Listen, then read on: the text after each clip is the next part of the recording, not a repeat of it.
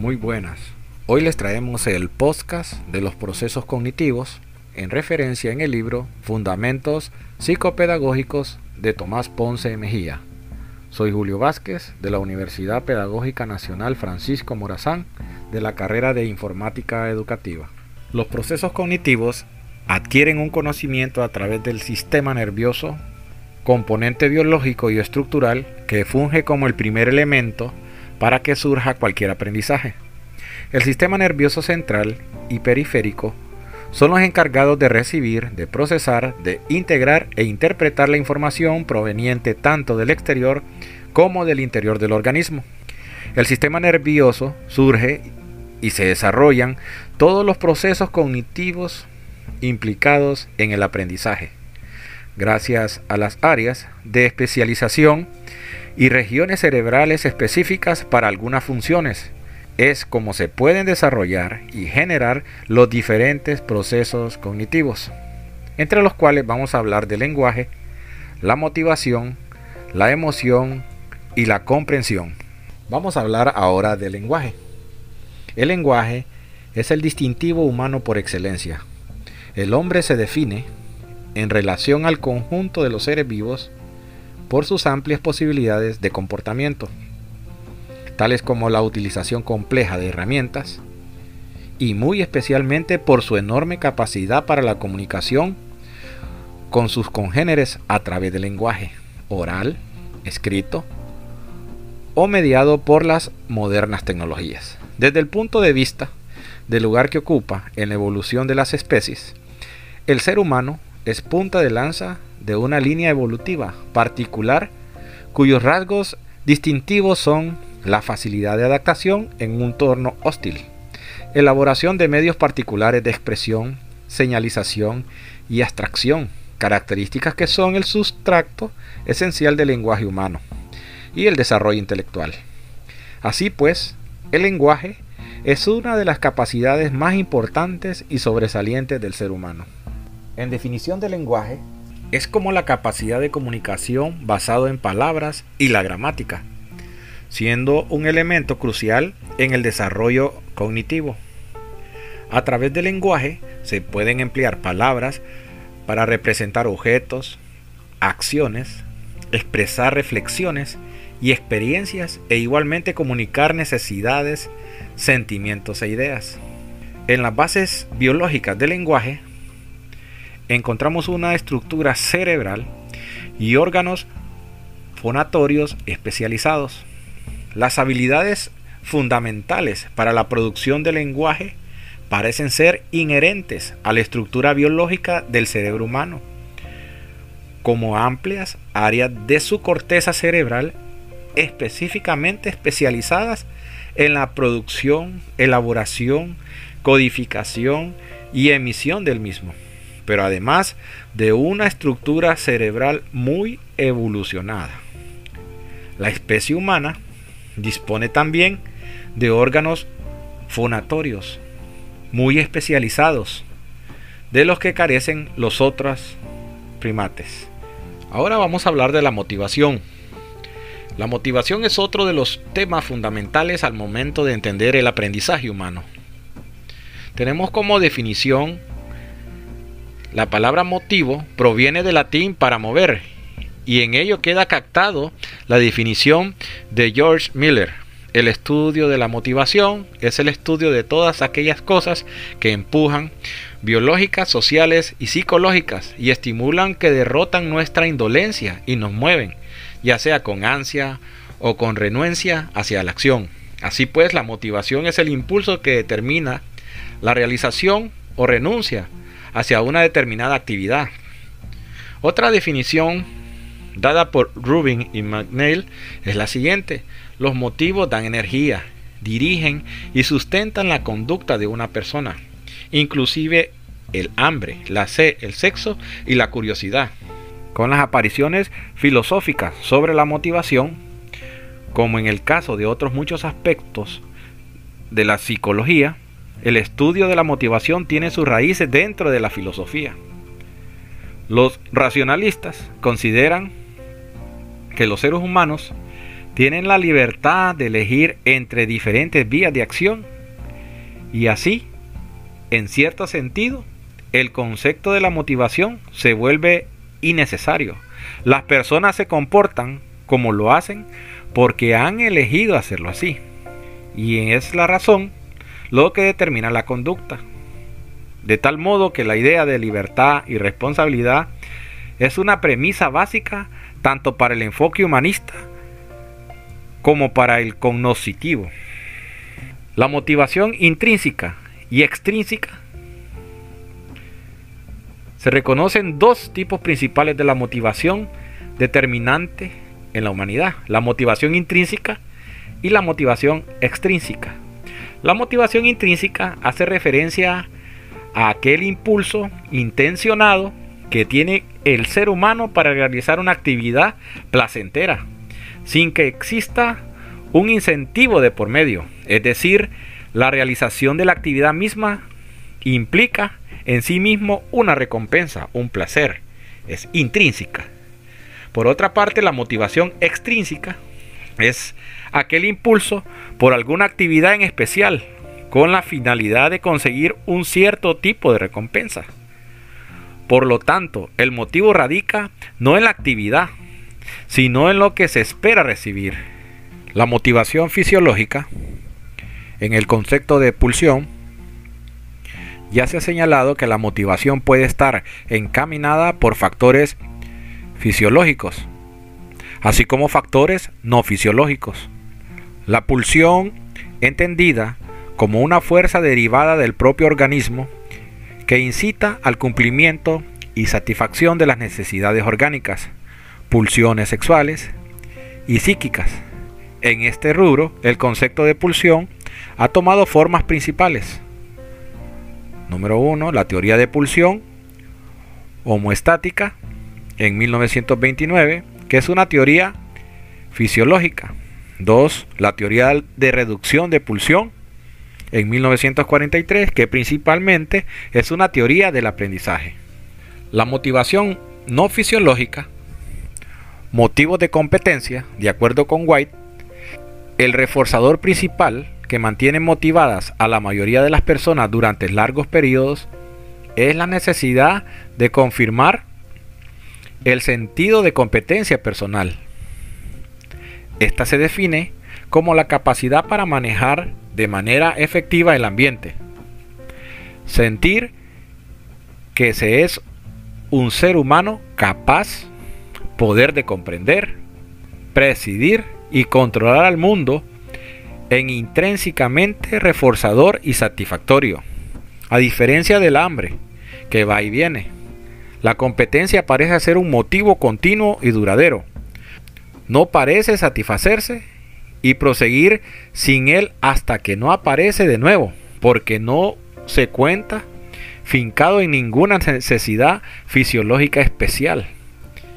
Y por esta razón nos sirve pensar en el motivo de competencia como una pulsión que empuja la búsqueda de su reducción.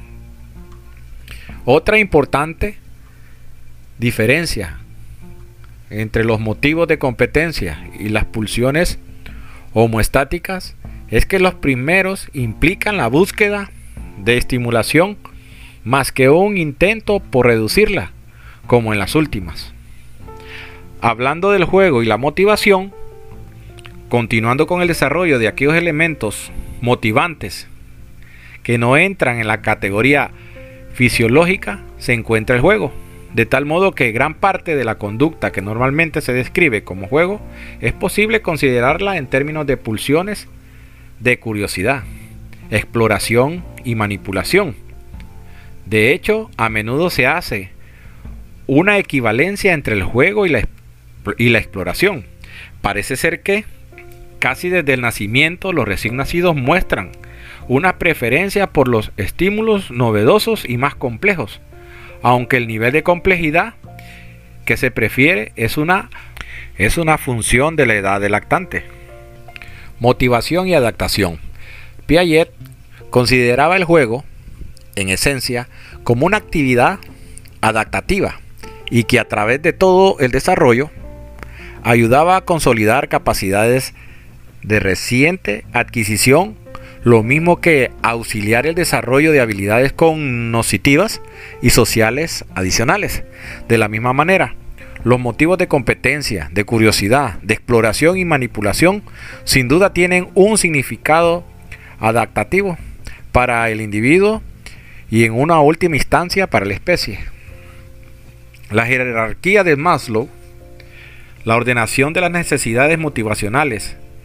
Este modelo de Maslow considera que las diversas necesidades motivacionales están ordenadas en una jerarquía también sugiere que antes de poder satisfacer las necesidades más complejas y de orden superior, es preciso satisfacer determinadas necesidades primarias.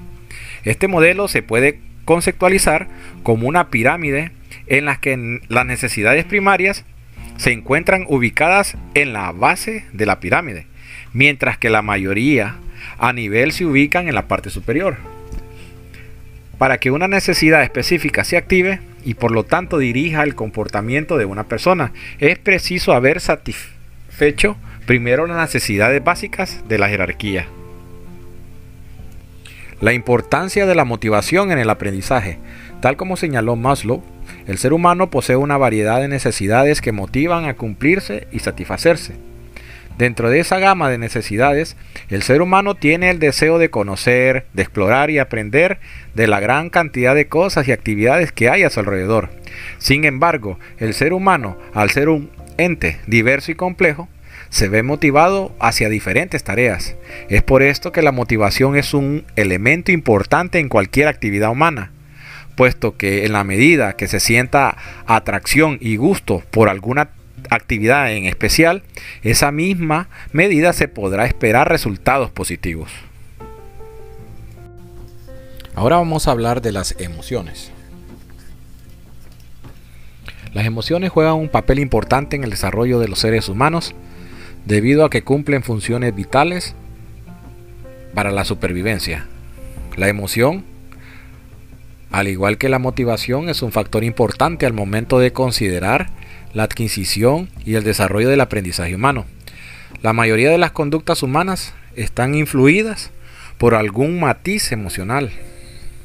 Tenemos una definición de la emoción, que son reacciones subjetivas a la experiencia asociadas a cambios fisiológicos, respiración, el pulso, secreción granular, etc. y mentales, manifestados como estados de excitación o de perturbación, señalado por fuertes sentimientos y por lo común por un impulso hacia una forma definida de conducta. Todos los seres humanos normales tienen la misma gama de emociones, pero las personas difieren en que tan a menudo sienten una, una emoción en particular. En las clases de eventos que pueden originarlas en las manifestaciones físicas que demuestran y en un cómo actúan en consecuencia al patrón característico de reacciones emocionales de una persona comienza a desarrollarse durante la infancia y es un elemento básico de la personalidad. Las primeras señales de emociones presentan desde los primeros días de vida. Los recién nacidos demuestran claramente cuando están tristes, o a lo cual emiten un llanto agudo, agitan sus brazos, piernas y tensan su cuerpo. Este tipo de conductas demuestran un estado emocional. En contraste, cuando están contentos, manifiestan otro tipo de conductas. No obstante, es más fácil detectar cuando están contentos los bebés. Durante el primer mes, se tranquilizan escuchando la voz o al ser alzados en brazos, pueden sonreír cuando sus manos son movidas, dándoles palmas. A medida que pasa el tiempo, los bebés responden más a las personas sonriendo, balbuceando, alzando los brazos para que los carguen y eventualmente acercándose a ellas. La función de las emociones, desde la perspectiva etológica, las emociones cumplen varias funciones importantes para la supervivencia y el bienestar humano. Una consiste en comunicar la condición interior de una persona a los demás y provocar una respuesta. Esta función de comunicación es crucial para los bebés, quienes deben depender de los adultos para satisfacer sus necesidades básicas. Una segunda función es orientar y regular el comportamiento, por ejemplo, emociones como el temor y la sorpresa desencadenan la acción en caso de emergencia. Universalidad de las expresiones faciales. A pesar de la afirmación de Darwin de que las personas de todas partes del mundo muestran expresiones faciales parecidas, en general se pensaba que las expresiones faciales se aprendían y variaban en función de la cultura. Posteriormente, en varios estudios empíricos, se mostró que personas de diferentes culturas efectivamente realizaban expresiones faciales parecidas en situaciones parecidas y que pueden identificar correctamente el significado emocional de las expresiones faciales que presentaban personas de otras culturas, de tal modo que se ha considerado ampliamente el papel universal de las emociones. El aprendizaje dependiente del estado de ánimo. Para finalizar esta unidad, es importante analizar el papel que juegan las emociones en el aprendizaje, por lo cual es necesario retomar autores como Bower, quien demostró que precisamente el aprendizaje depende en gran medida del estado de ánimo. Por ejemplo, en el estudio que realizó pudo observar que sus sujetos felices recordaban palabras aprendidas en otro momento feliz, mejor que las palabras aprendidas en un momento triste. Ahora vamos a hablar de la comprensión. La comprensión es un proceso complejo puesto de que él depende se dé o no un aprendizaje eficaz con resultados favorables, por lo cual resulta imprescindible hacer mención de dicho proceso. La comprensión muy a menudo se considera que algo se ha comprendido y si se logra realizar una copia perfecta de aquello que previamente se atendió. Según este punto de vista, el significado que se atribuye a los estímulos juega un papel fundamental en la comprensión, por lo cual la comprensión implica el pleno entendimiento del significado de las cosas. Asimismo, el significado surge solo conforme alguien construye una interpretación de algún estímulo y el significado que un individuo construye será algo diferente de lo que cualquier otra persona comprende a partir del mismo estímulo. La definición de comprensión, de tal modo que la comprensión se puede definirse como el papel conocimiento que se extiende a una valoración más o menos profunda del significado de los objetos, cualidades, con referencia a condiciones, causas y efectos y a otras relaciones en la medida necesaria para la solución adecuada de problemas correspondientes a la vida individual y social. Así pues, la comprensión implica el poder reconocer y codificar correctamente el significado de la información que se está obteniendo. El papel de la comprensión en el aprendizaje. La comprensión de los diversos estímulos y mensajes que el ser humano recibe del mundo exterior es de vital importancia para la supervivencia. Solo es necesario imaginar qué sucedería si el ser humano careciera de la capacidad de poder entender y comprender algún conocimiento básico, como por ejemplo la incapacidad para comprender lo vulnerable del organismo hacia las enfermedades. De ser esto cierto, el ser humano ya mucho tiempo se hubiera extinguido. Precisamente el razonamiento y la comprensión ha permitido que el ser humano salga victorioso. Hemos hablado de los procesos por los cuales se adquieren o genera algún conocimiento, los procesos cognitivos. Muchas gracias.